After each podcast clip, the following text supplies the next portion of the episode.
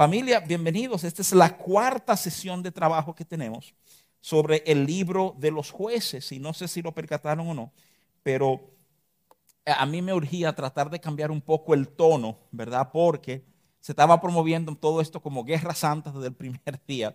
Ah, y ciertamente en la primera sesión yo trabajé mucho el concepto de guerra santa, pero ahora mismito, aunque muchos de los pasajes que vamos a estar enfocando, perdóneme, tiene el tema de guerra, quise, quise que diéramos más peso, digamos, al aspecto espiritual y no el práctico. O sea, la promoción que está saliendo habla de jueces poseyendo la tierra prometida, ¿verdad? O sea, quiero recordarte que de eso se trata este momento. Se trata, el libro de jueces ah, es, es bien curioso porque es como llegar al lugar que Dios te quiso traer para entonces entender que en ese mismo lugar hay un, hay un deber, hay un trato, hay algo que nos corresponde hacer a nosotros, ¿verdad? O sea, ah, y en ese sentido, desde su inicio les expliqué en la sesión pasada que el libro de jueces tiene esta dinámica fascinante donde tiene prácticamente dos introducciones, ¿verdad? O sea, ah, una que va desde el capítulo 1, ah, desde el verso 1, ¿verdad? Hasta el capítulo 2, verso 5 y una segunda que va desde el 2.6 más o menos, o más o menos no, precisamente hasta el 3.6, ¿verdad? O sea,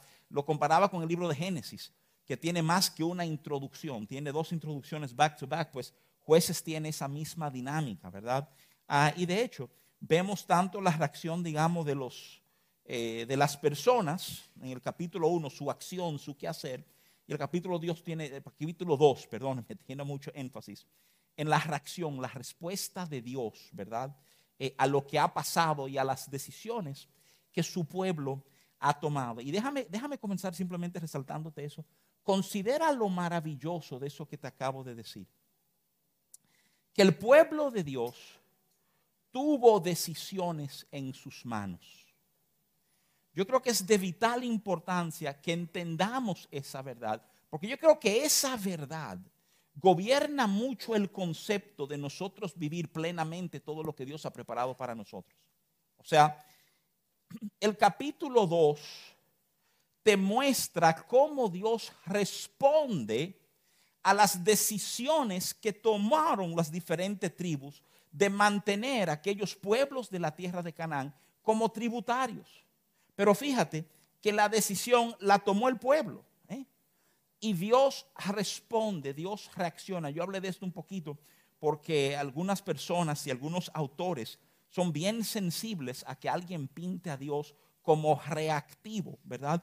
Pero la realidad es, y quiero que esto quede como bien claro en nuestro pensar, toda relación demanda un grado de reactividad. Toda relación demanda que uno esté consciente del otro y que yo responda a lo que otro haga. Eso no quiere decir ¿eh? Ni la idea es pintar un Dios que está, digamos, a la espera de lo que vayamos a hacer para Él decidir. No, Dios tiene su agenda, Dios tiene su propósito claramente marcado. El consejo de la Biblia nos da ese entendimiento. Pero hay algo hermoso de entender.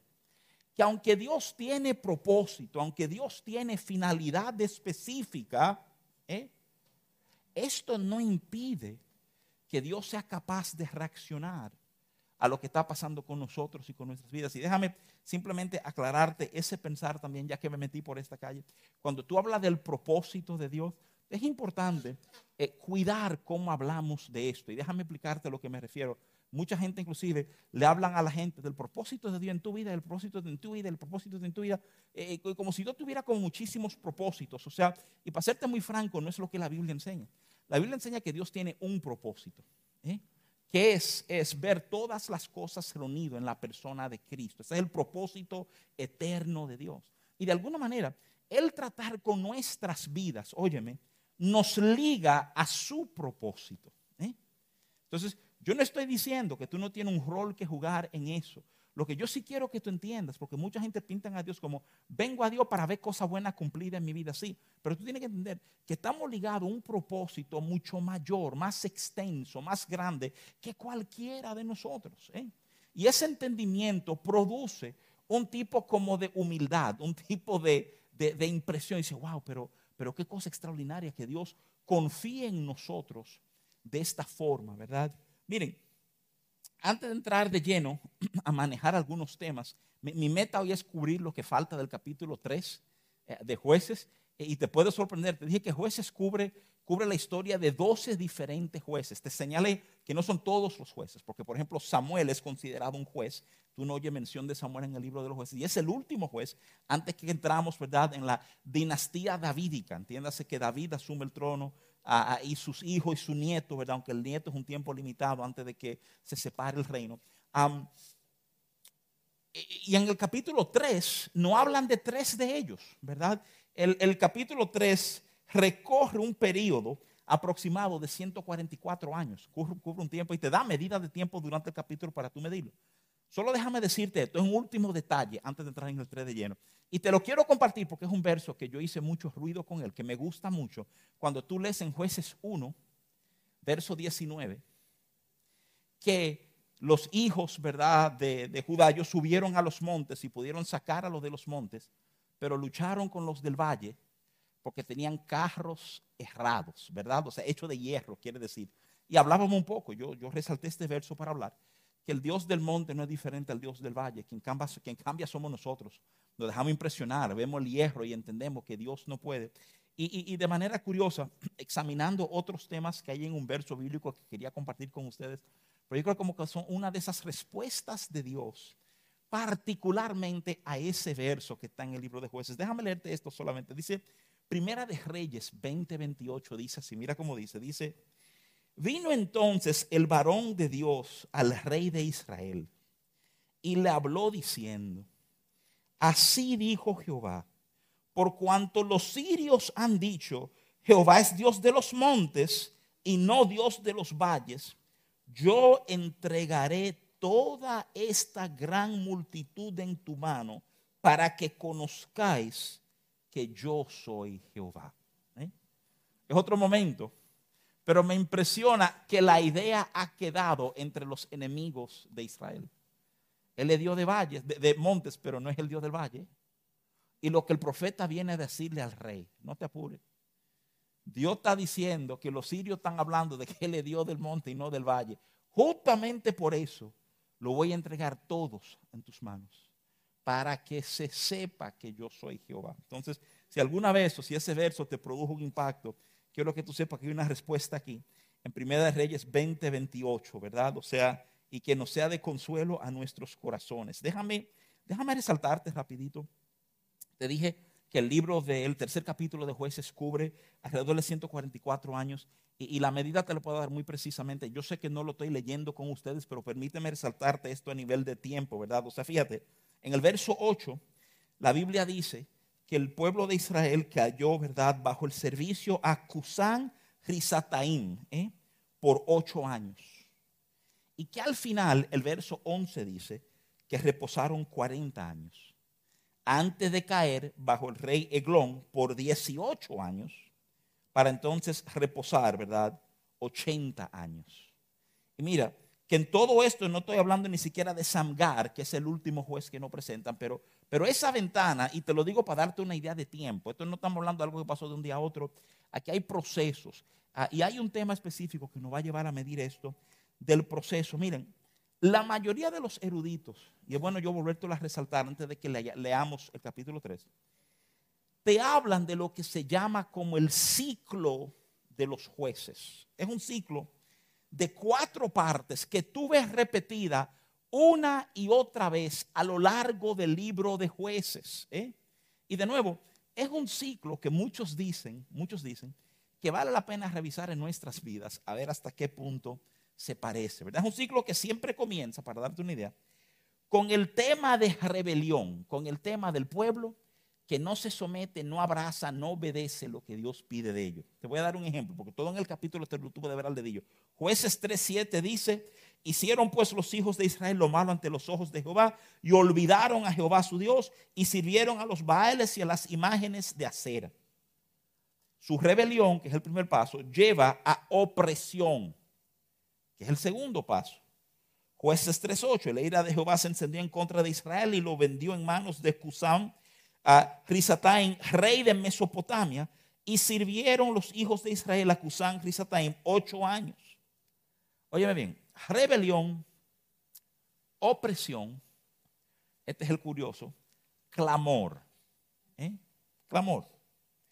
Jueces 3.9. Ah, dice, entonces clamaron los hijos de Israel a Jehová. Jehová levantó un libertador a los hijos de Israel y los libró.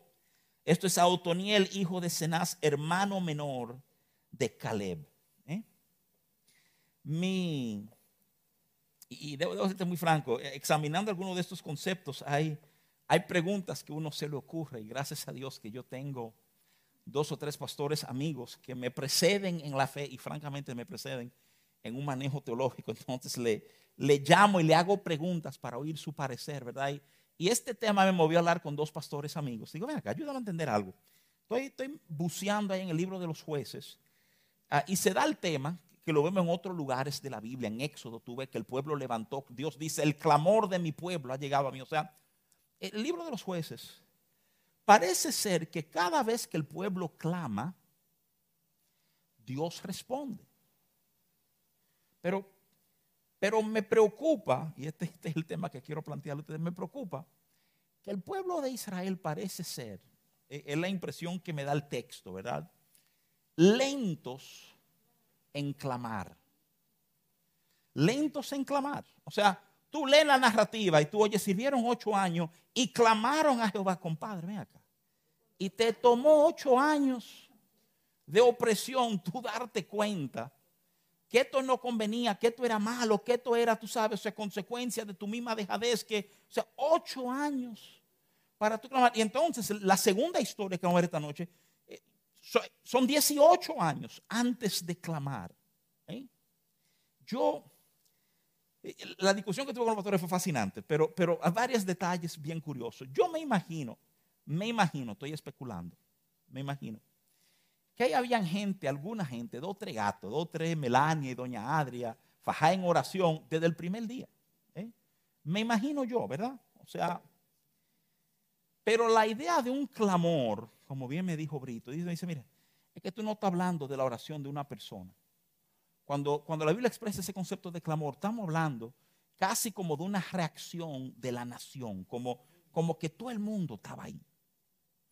Y parece ser que sí, entramos a hablar en la naturaleza del pecado, en la naturaleza de distanciarnos de Dios. Que tú sabes lo que pasa a veces. A veces cuando estamos lejos, toma un tiempo darnos cuenta que estamos lejos. Porque de nuevo, déjame repetírtelo.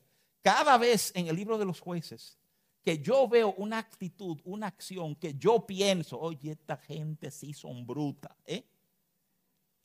El Espíritu Santo rápidamente me recuerda, esta es la historia nuestra. Cuidado de estar diciéndole bruto a ellos y no darte cuenta, ¿verdad?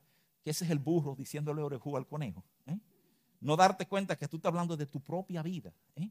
Lo lento que somos nosotros a veces en hacer cosas. Como yo he dicho en varias ocasiones, algunas recientes, he dicho, mira, ese consejo en la Biblia de que mira al que, está firme, mire que no caiga, que le da Pablo. ¿eh? ¿Cuántas veces hemos pensado, no, es que eso no tiene, yo no soy así, yo ni mentira? Entonces, ese tema de clamor a mí me cogió el corazón porque digo, ¿por qué esperar tanto tiempo? Me estoy preguntando a ti, ¿por qué tú has esperado tanto tiempo? Liberación es la cuarta fase del ciclo de los jueces. Rebelión, opresión, clamor, liberación. Dios siempre levantó un juez para librarlos. Entonces dice jueces 3.9, clamaron los hijos de Israel a Jehová y Jehová levantó a un libertador a los hijos de Israel y los libró. Esto es Autoniel, hijo de Cenaz, hermano menor de Caleb. Y de nuevo, ese es, ese es el ciclo. ¿eh? Habiendo leído eso, vamos a leer la primera narrativa que nos tiene, ¿verdad? O sea, el libro de los jueces capítulo 3. Déjame leerte del 7 eh, al 11, eh, que nos contiene esta primera narrativa. Dice el verso 7 de esta manera, dice, hicieron pues los hijos de Israel, y, déjame dar esta aclarando, en este momento histórico, cuando se habla de los hijos de Israel, se está hablando de todos los judíos, ¿verdad? Es más adelante que va a haber una guerra civil y se va a dividir en Israel, que son diez tribus en el norte, y Judá, a donde está Jerusalén, ¿verdad? Y Benjamín en el sur. Pero ahora mismito, cuando la Biblia te habla de Israel, te está hablando de todito junto. Ahí están las doce tribus metidas. Ahí no te ha exonerado nadie, ¿verdad? O sea, hicieron pues los hijos de Israel lo malo ante los ojos de Jehová. y olvidaron a Jehová su Dios y sirvieron a los Baales y a las imágenes de acera. Y la ira de Jehová se encendió contra Israel y los vendió en manos de Cusán Risataim, rey de Mesopotamia. Y sirvieron los hijos de Israel a Cusán Risataim ocho años. Entonces, ese entonces es el que me trancó. Entonces clamaron, ¿verdad? Tuviera dicho, debieron haber clamado temprano, pero entonces clamaron los hijos de Israel a Jehová. Y Jehová levantó un libertador a los hijos de Israel y los libró. Esto es Autoniel, hijo de Cenaz, hermano menor de Caleb. Y el espíritu de Jehová vino sobre él y juzgó a Israel y salió a batalla y Jehová entregó en su mano a Cusán Risataim, rey de Siria. Curioso, porque si lo leíste primero dice rey de Mesopotamia, ¿verdad? El tipo era rey de más de una ciudad. Déjame explicarte eso con claridad. Y prevaleció su mano contra Cusán Risataim. Dice el verso 11, y reposó la tierra 40 años y murió Otoniel, hijo de Cenaz, ¿verdad? Yo quiero resaltarte algunos detalles de algunos de estos versos que yo creo que nos van a dar un mejor entendimiento, ¿verdad? O sea, ah, de la dinámica que está pasando. Y aunque es un ciclo que se repite, yo creo que tú estés atento a que muchas veces, aunque se dan los mismos cuatro pasos, hay como un énfasis diferente que el Espíritu Santo está haciendo sobre qué pasó, por qué y cómo, ¿verdad? O sea, ah, del verso 7, quiero resaltarte rápidamente, como nos dice el texto, que los hijos de Israel, ¿verdad? Hicieron lo malo ante los ojos de Jehová, de Jehová. Y dice, y olvidaron a Jehová su Dios. O sea, el concepto de olvidar eh, contra, ¿verdad? O pesado en contra del concepto de recordar. El libro de los Salmos, capítulo 25, verso 6, dice, acuérdate, oh Jehová, de tus piedades y de tus misericordias, que son perpetuas. Inclusive se, se ve no solamente Dios recordarnos, sino un pueblo que le recuerda a Dios lo que Él ha prometido y lo que ha hecho. Y si lo quiere pesar contra algo, ahí está Isaías 64, 9, que dice, no te enojes eh, sobremanera, Jehová, ni tengas perpetuas memorias de la iniquidad. Ahí está el olvido, el pueblo soltando a Dios que olvida. Hay un grupo de autores, eh, y concuerdo con ellos, que dice, mira, este olvidar ah, es como que que al pueblo se les olvidó, dejaron de tener, y es la palabrita que quiero usar, como, como presentes en su hacer, ¿verdad? O sea, lo que Dios había hablado, dicho y pedido de ellos. Y te soy muy franco, yo sé que uno dirá, yo nunca me olvidaré del Señor, nunca me olvidaré del Señor, pero, pero yo quiero que tú entiendas de nuevo a lo que esto se refiere no se refiere a que en tu mente no hay una conciencia de que Dios te ama, de que Dios está presente, de que Dios está ahí. Pero es una referencia, y la mayoría de los estudiosos piensan de esta forma, es una referencia a la realidad de que aunque tú tengas un valor en tu cabeza, en tu corazón, tú puedes vivir de una manera que no refleja ese valor. Es como una una distancia entre lo que tú crees por dentro y cómo tú te manejas en muchísimas situaciones. Yo creo que a muchos de nosotros nos ha pasado que en algún momento alguien nos ha reclamado, alguna gente manipulativamente, pero no han reclamado, pero tú no te estás comportando como un cristiano, porque yo tengo un entendimiento de lo que un cristiano debe ser. Y yo no quiero atarte a decir, tú tienes el deber de responder como todo el mundo entiende que un cristiano debe responder. Porque te voy a decir algo, hay muchísimos diferentes entendimientos de un cristiano responder. Alguien me dijo una vez, tú no, tú estás como muy agresivo, tú no te pareces un cristiano. Digo, Jesús volteó a mesa, le entró a pecozón en un grupo dentro del templo. Ten cuidado. ¿eh? No soy cristiano, yo estoy volteando mesa igualito que mi Señor. ¿eh? Entonces, el tema no es tú estar subyugado a la idea de otros, el tema es tú saber.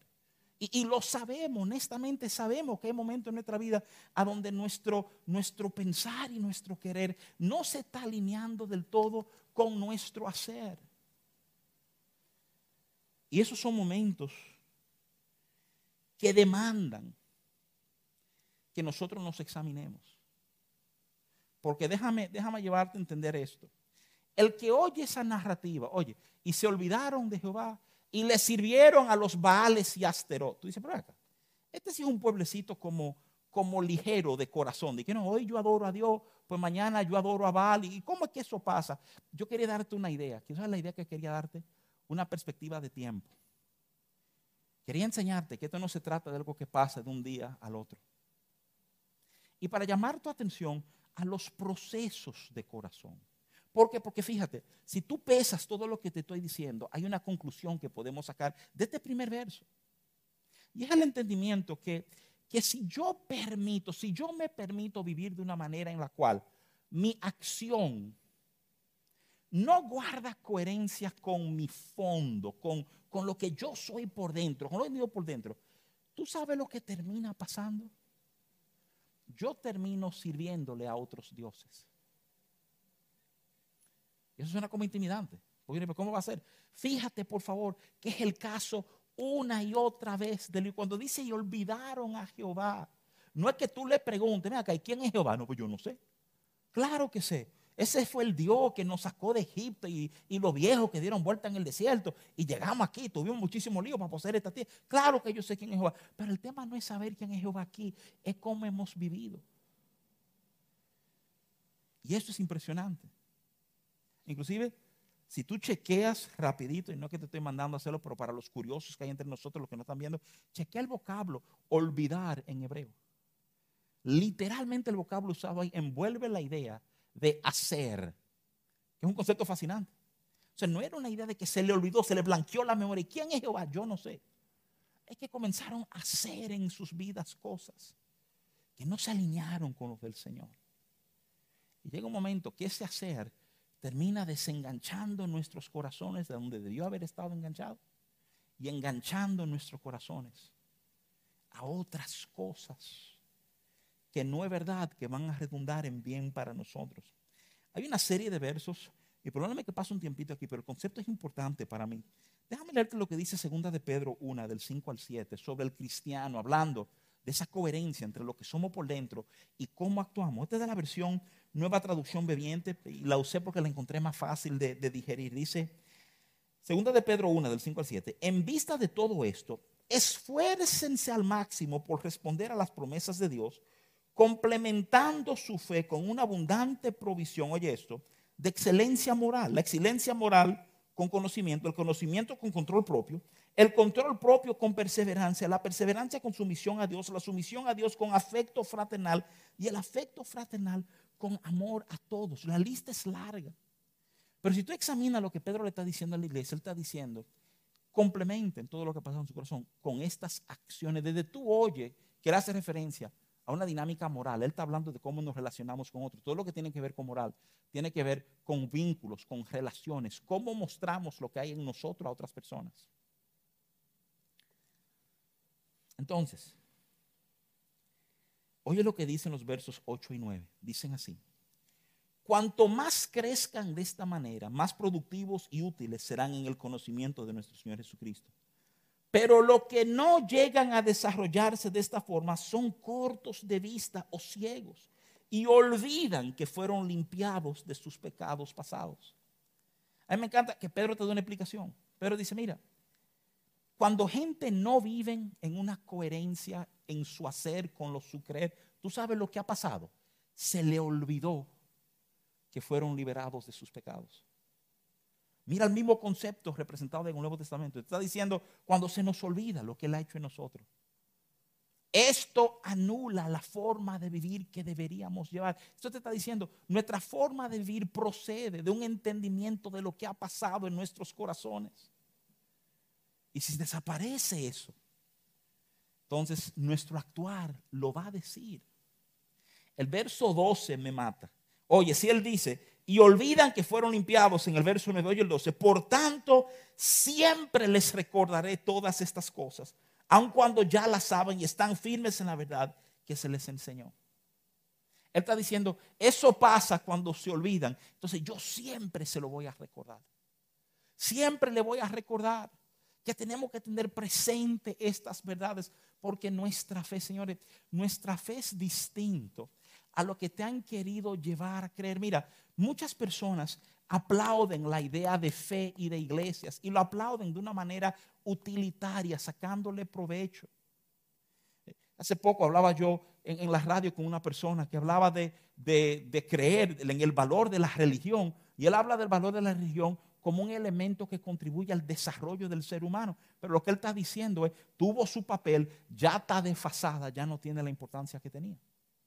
Y modernamente, la manera en que manejan personas de fe es que le dicen, tú tienes el derecho de tener tu fe y querer creer lo que tú quieres creer, pero trágatelo. Tú no puedes imponerme a mí tu fe, tú no puedes imponerme a mí tus valores. Y te están diciendo que en esencia tu fe es un tema de gran intimidad. No te van a criticar por tenerlo, pero es un asunto tuyo. No me trate de convertir a mí. Pero ¿cómo describe Pedro? ¿Qué nos dice jueces sobre nuestra fe? Te está diciendo, escúchame, tu fe dicta tu manera de vivir. Dicta las decisiones que tú tomas, cómo tú tratas a otros, cómo tú valoras cosas. Las decisiones que tú tomas, se supone, si somos cristianos, que las decisiones que tomamos las estamos pesando contra su verdad, su palabra, lo que Él ha establecido, para entonces ejecutarla. Y algunos nos encontramos a veces discutiendo con Dios y pasamos un tiempo. Y eso está bien. Vivimos un proceso de ser tratados por Dios. Pero no podemos negar que como gente de fe está este tema de que mi fe dicta cómo yo me relaciono. Entonces no me pida a mí que deje mi fe por dentro. Mi fe dicta cómo yo vivo. Y mi manera de conectar, mi manera de relacionar. Mira, es como yo le dije a alguien una vez. Eh, ¿Puedo orar por ti? No, usted no puede orar por mí. Pues mira, yo sí puedo orar por ti aunque tú no quieras. Pues la verdad, aunque tú no quieras, yo voy a salir, voy a montar en mi carro y voy a estar orando por ti. ¿Qué tú vas a hacer? ¿Qué tú vas a hacer? Yo voy a orar en mi carro, tú me vas a quedar en mi carro. Me vas a decir, mira, cállese, que usted no puede orar. Claro que yo puedo orar por ti. Yo cortésmente quería que tú lo supieras. A ti no te importa, no hay problema, pues yo orar. Es importante que entendamos estas verdades. Y, y, de nuevo, resaltándote solo este principio, ¿verdad? O sea, olvidamos, olvidamos y eso nos lleva a esta conexión. Sirviendo a los vales no es un retrato religioso, sino práctica. La palabra hebrea, alfi, oye, la palabra hebrea es abad, ¿eh? el apellido de alfi. Servir, trabajar, implica la vida diaria. Servimos a Dios no con venir los domingos y martes a la iglesia, sino por cómo vivimos, cómo trabajamos, cómo servimos a otros.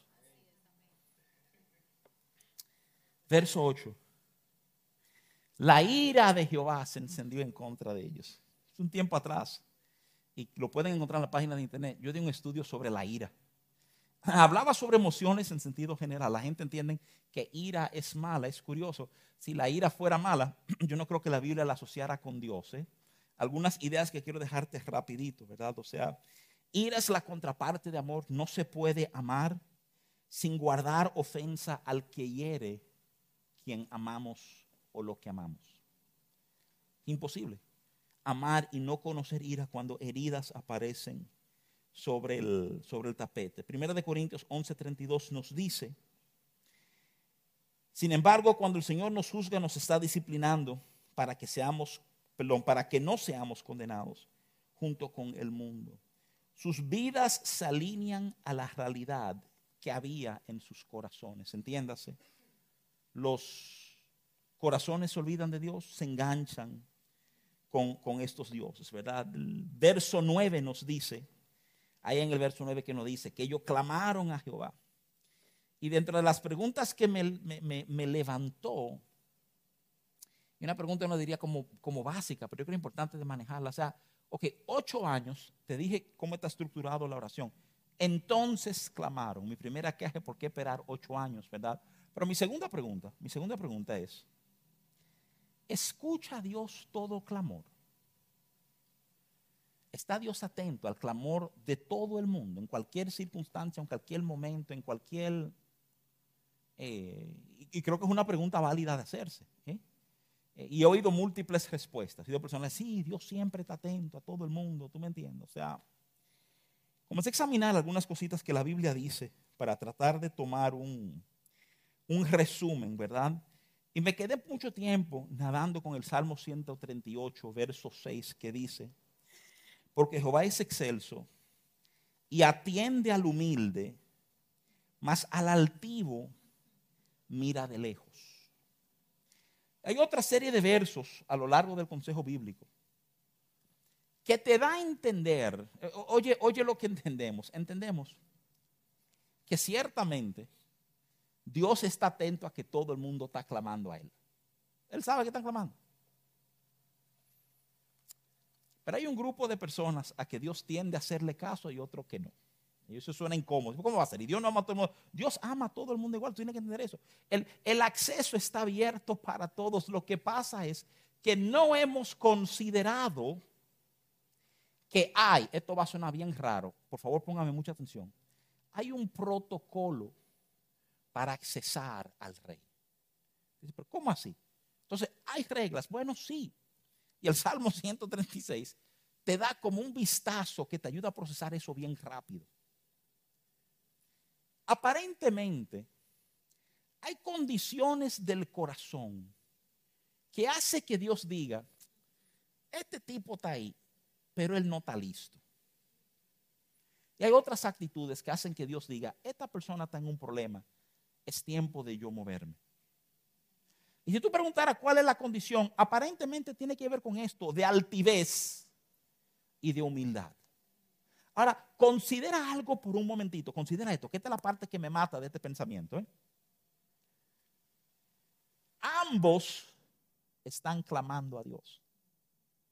O sea, es posible clamar a Dios de una manera altiva. Porque uno diría, porque si uno es altivo, francamente no clamaría a Dios y ya, problema resuelto. Pero no es verdad. Hay un tipo de clamor que se le hace al Señor. Jesús lo detalla. Jesús da una enseñanza que tú y yo no podemos apreciarla completamente por no estar en el mismo contexto histórico. Pero cuando Jesús da esa enseñanza, cuando Él dice, oiga, me lo voy a contar una cosa, óigame bien. Dos tipos subieron al templo. Uno de ellos, un fariseo. Y ahí la gente, ah, no, claro, los fariseos pertenecen en el templo, son tigres que casi caminan en el aire. Tú sabes, le dice, y este fariseo estaba orando, dándole gracias a Dios que él diezma de todo lo que él recibe, que él cumple toda la ley, y que gracias a Dios que no soy como este publicano que está a mi lado. Y el publicano, Jesús detalla su oración también. Dice que lo único que el publicano podía hacer era darse en el pecho diciendo, soy pecador, ten misericordia de mí.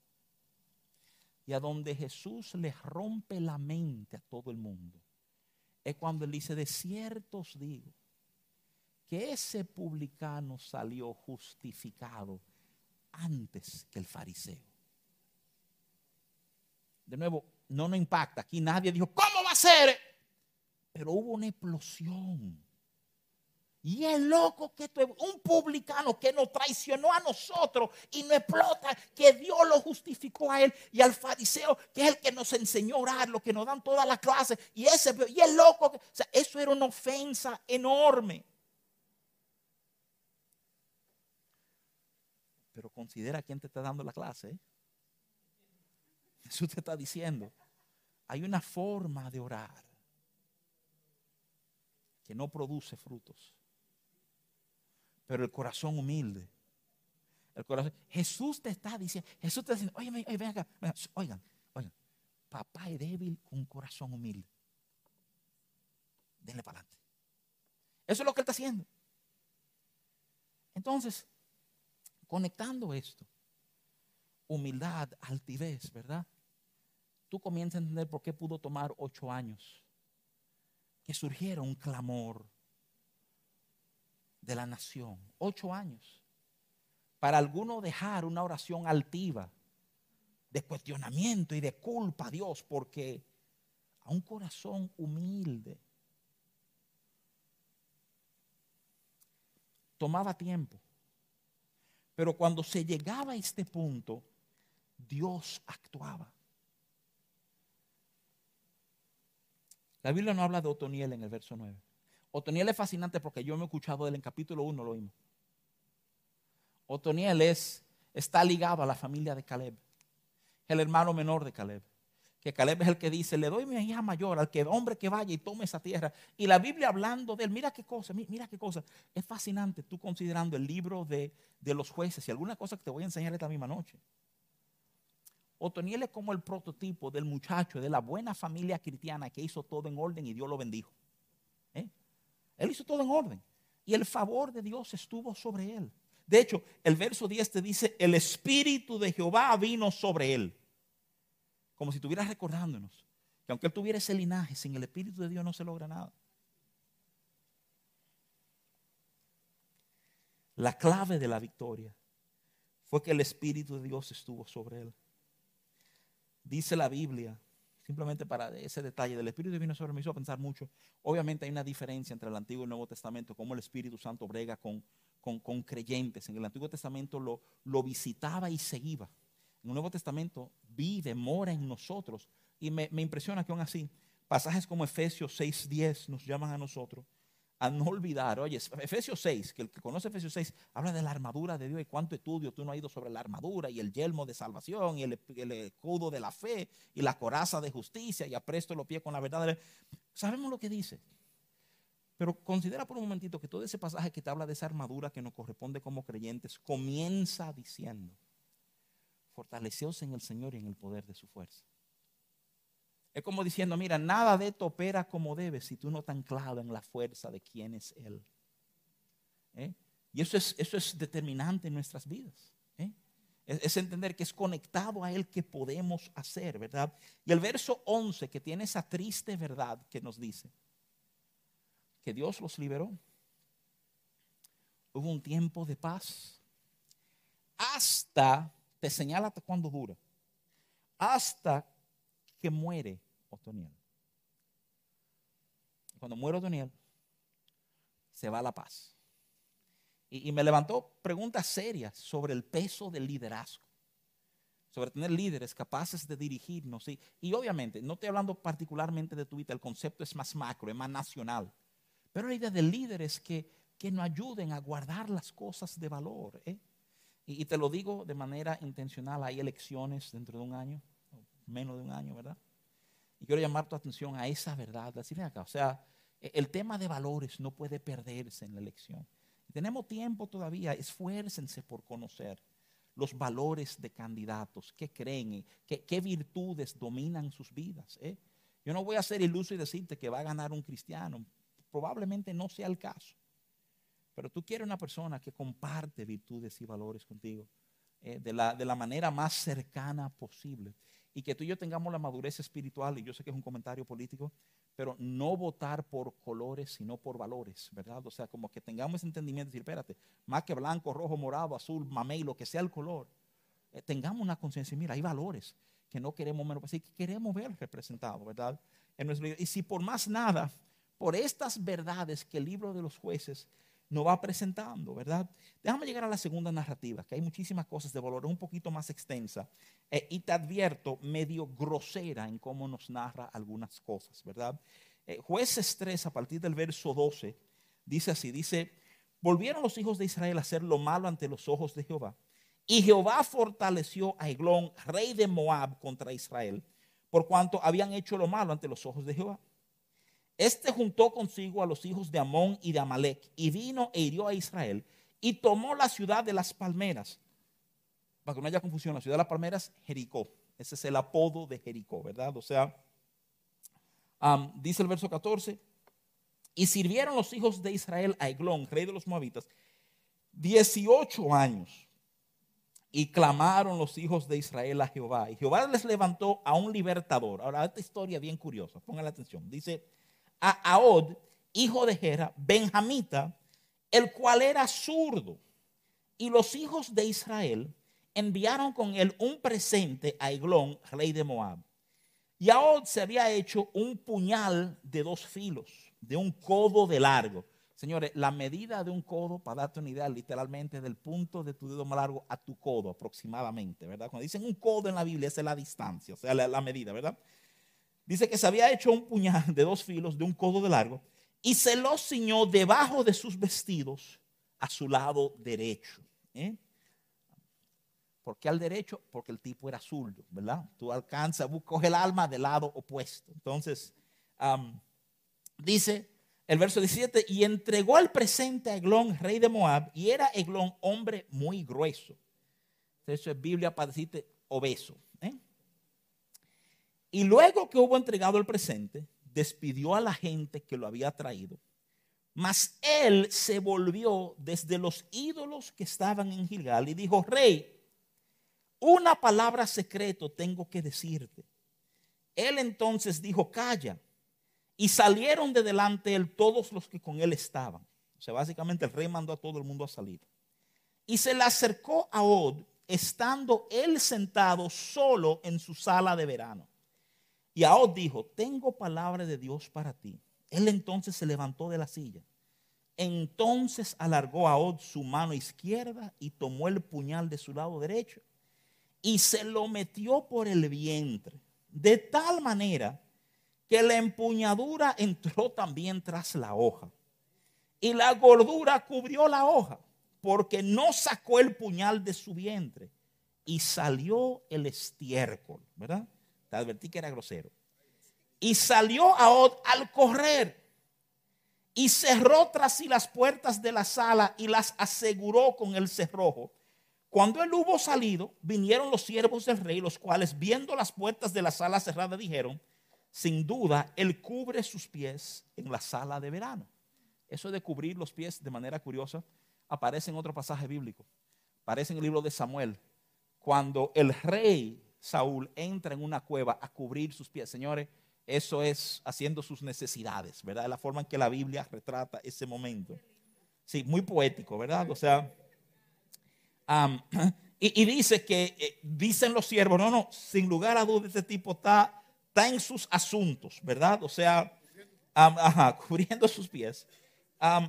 y entonces, ah, dice, cuando él hubo salido, vinieron, Señor, el verso 25, y habiendo esperado hasta estar confusos, porque él no abría las puertas de la sala, tomaron la llave y abrieron, y he aquí su señor caído en tierra muerto.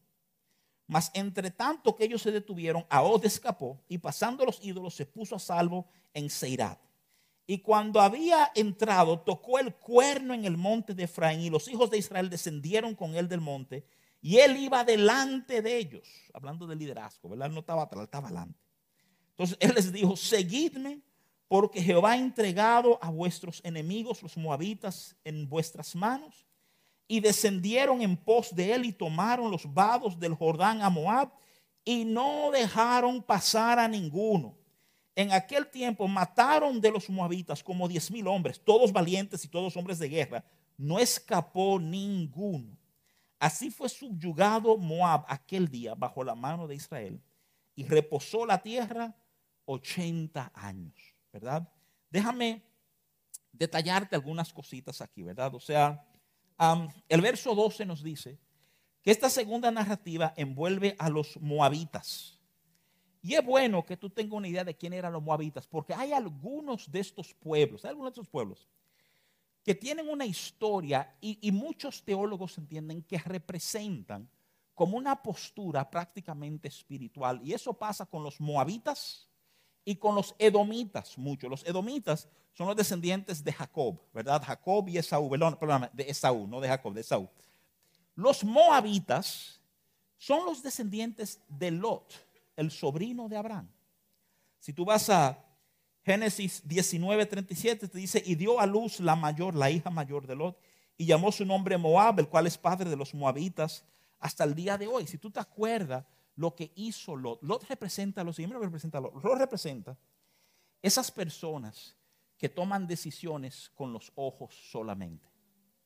Abraham y Lot llegan a unos líos internos porque Dios lo ha prosperado. Mira qué cosa, nadie piensa que la prosperidad trae su propio problema, ¿eh?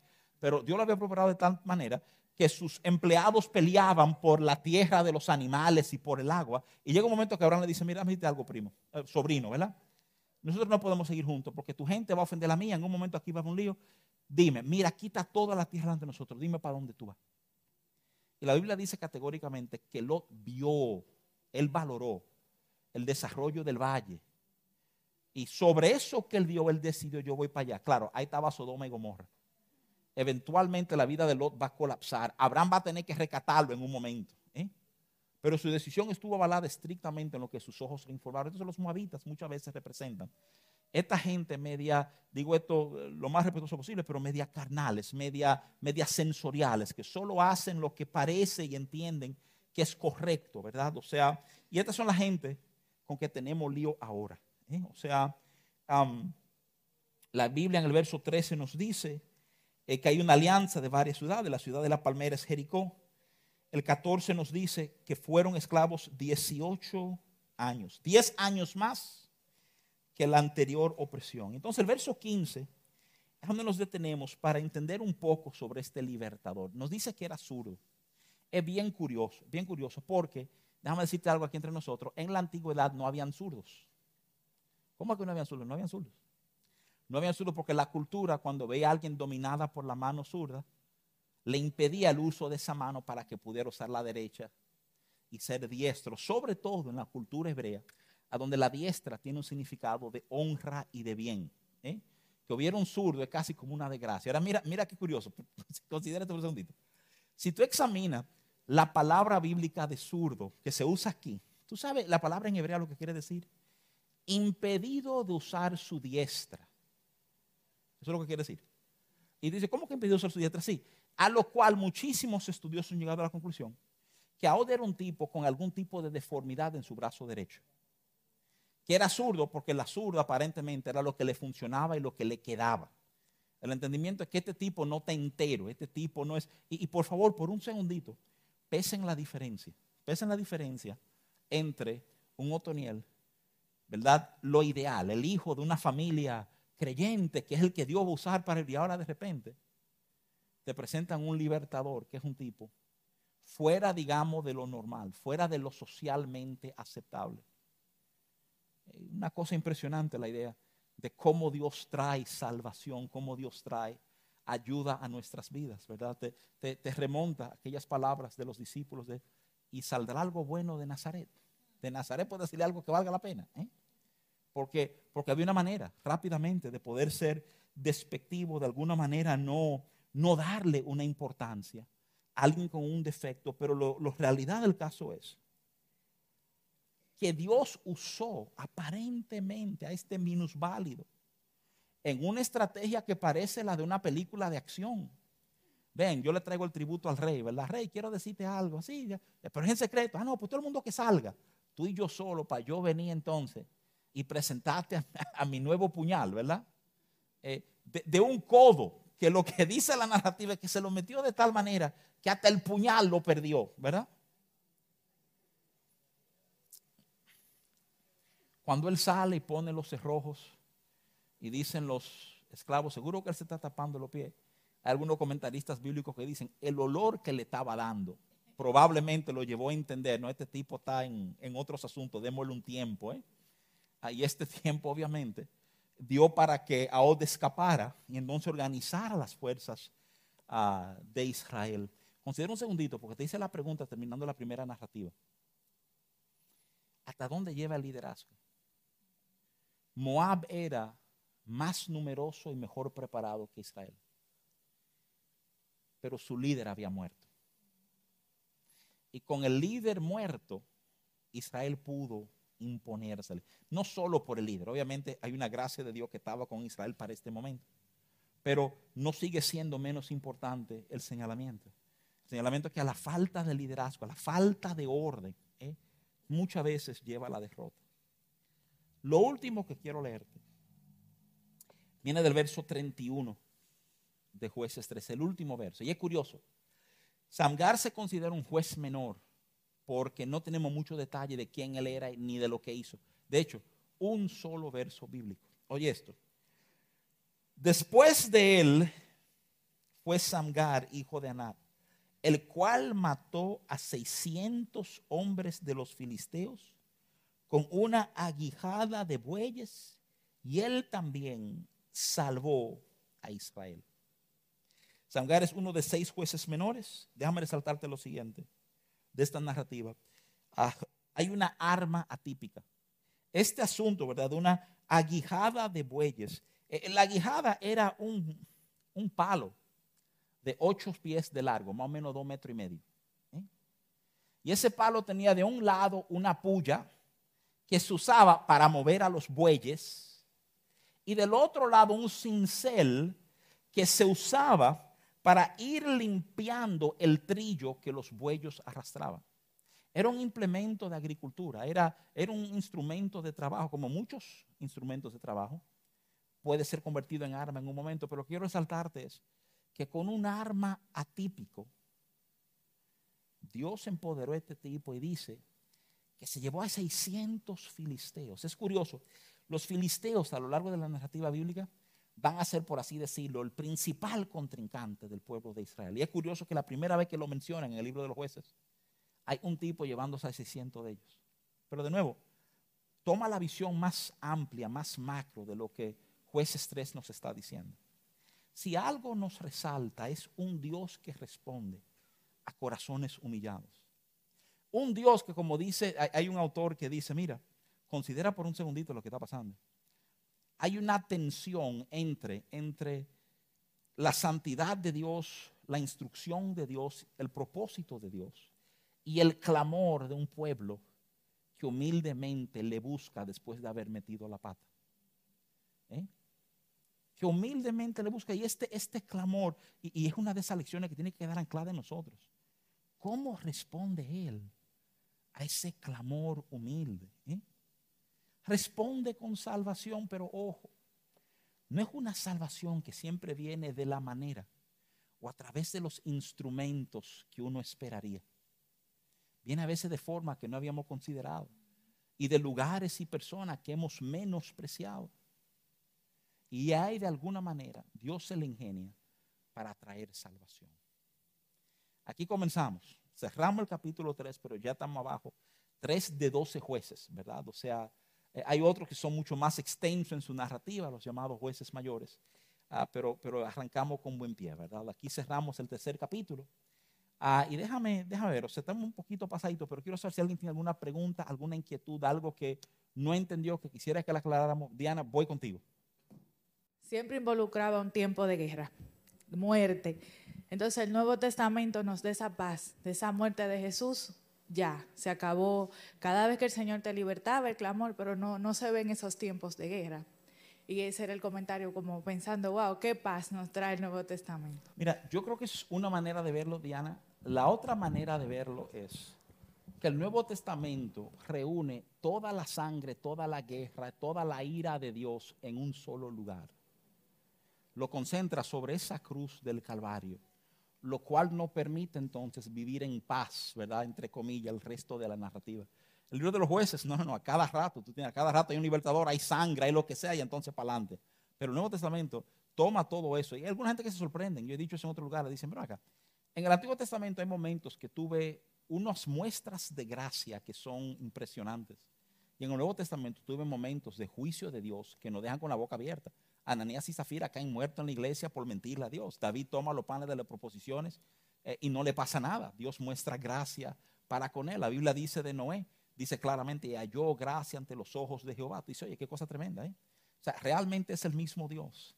Eh, y, y tristemente el tema de sangre es tan dominante porque fue Dios quien estableció que sin derramamiento de sangre no hay remisión de pecados, ¿verdad? O sea, pero, pero la observación es válida, ¿verdad?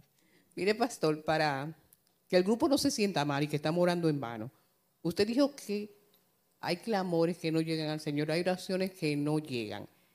Entonces. eso no fue lo que dije. Yo dije ¿Eh? que Dios está atento a todo el mundo, pero Dios a todo no el clamor, sí, pero no oye todo clamor. Entonces dijo que tenía que haber un corazón dispuesto.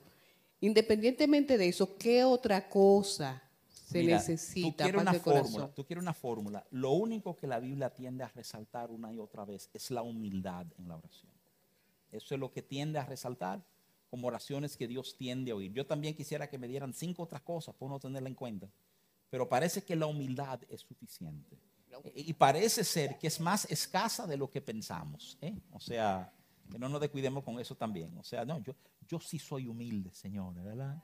Eh, eh, y, piénsalo un segundito. O sea, tú sí, yo sí soy, yo, soy tan humilde, ¿verdad? O sea, señores, eso es todo lo contrario a humildad. O sea, el que, el que es humilde realmente escasa.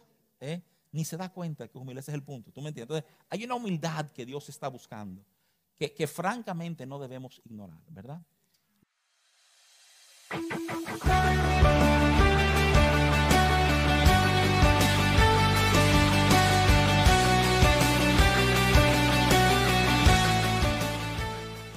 Somos palabras de vida nos encanta sumergirnos en la presencia de Dios. Creemos en modelarnos amor unos a otros. Practicamos la gratitud y demostramos honra. Este es un lugar diseñado para ti. Te invitamos a que formes parte de nuestros viernes de vida. El segundo viernes de cada mes se reúnen los matrimonios. El tercer viernes de cada mes se reúnen los hombres. Y el cuarto viernes de cada mes se reúnen las mujeres. Los sábados son de nuestros jóvenes. A las cuatro y media se reúnen nuestros adolescentes radicales de El Arde. Y a las siete de la noche nuestros jóvenes adultos decididos a transformar. Cada martes tenemos nuestro acostumbrado estudio bíblico a las siete y media de la noche. Para mantenerte al tanto de nuestras actividades, síguenos en nuestras redes sociales. Facebook e Instagram, arroba IC Palabras de Vida. Suscríbete a nuestro canal de YouTube o visita nuestra página web www.icpb.org.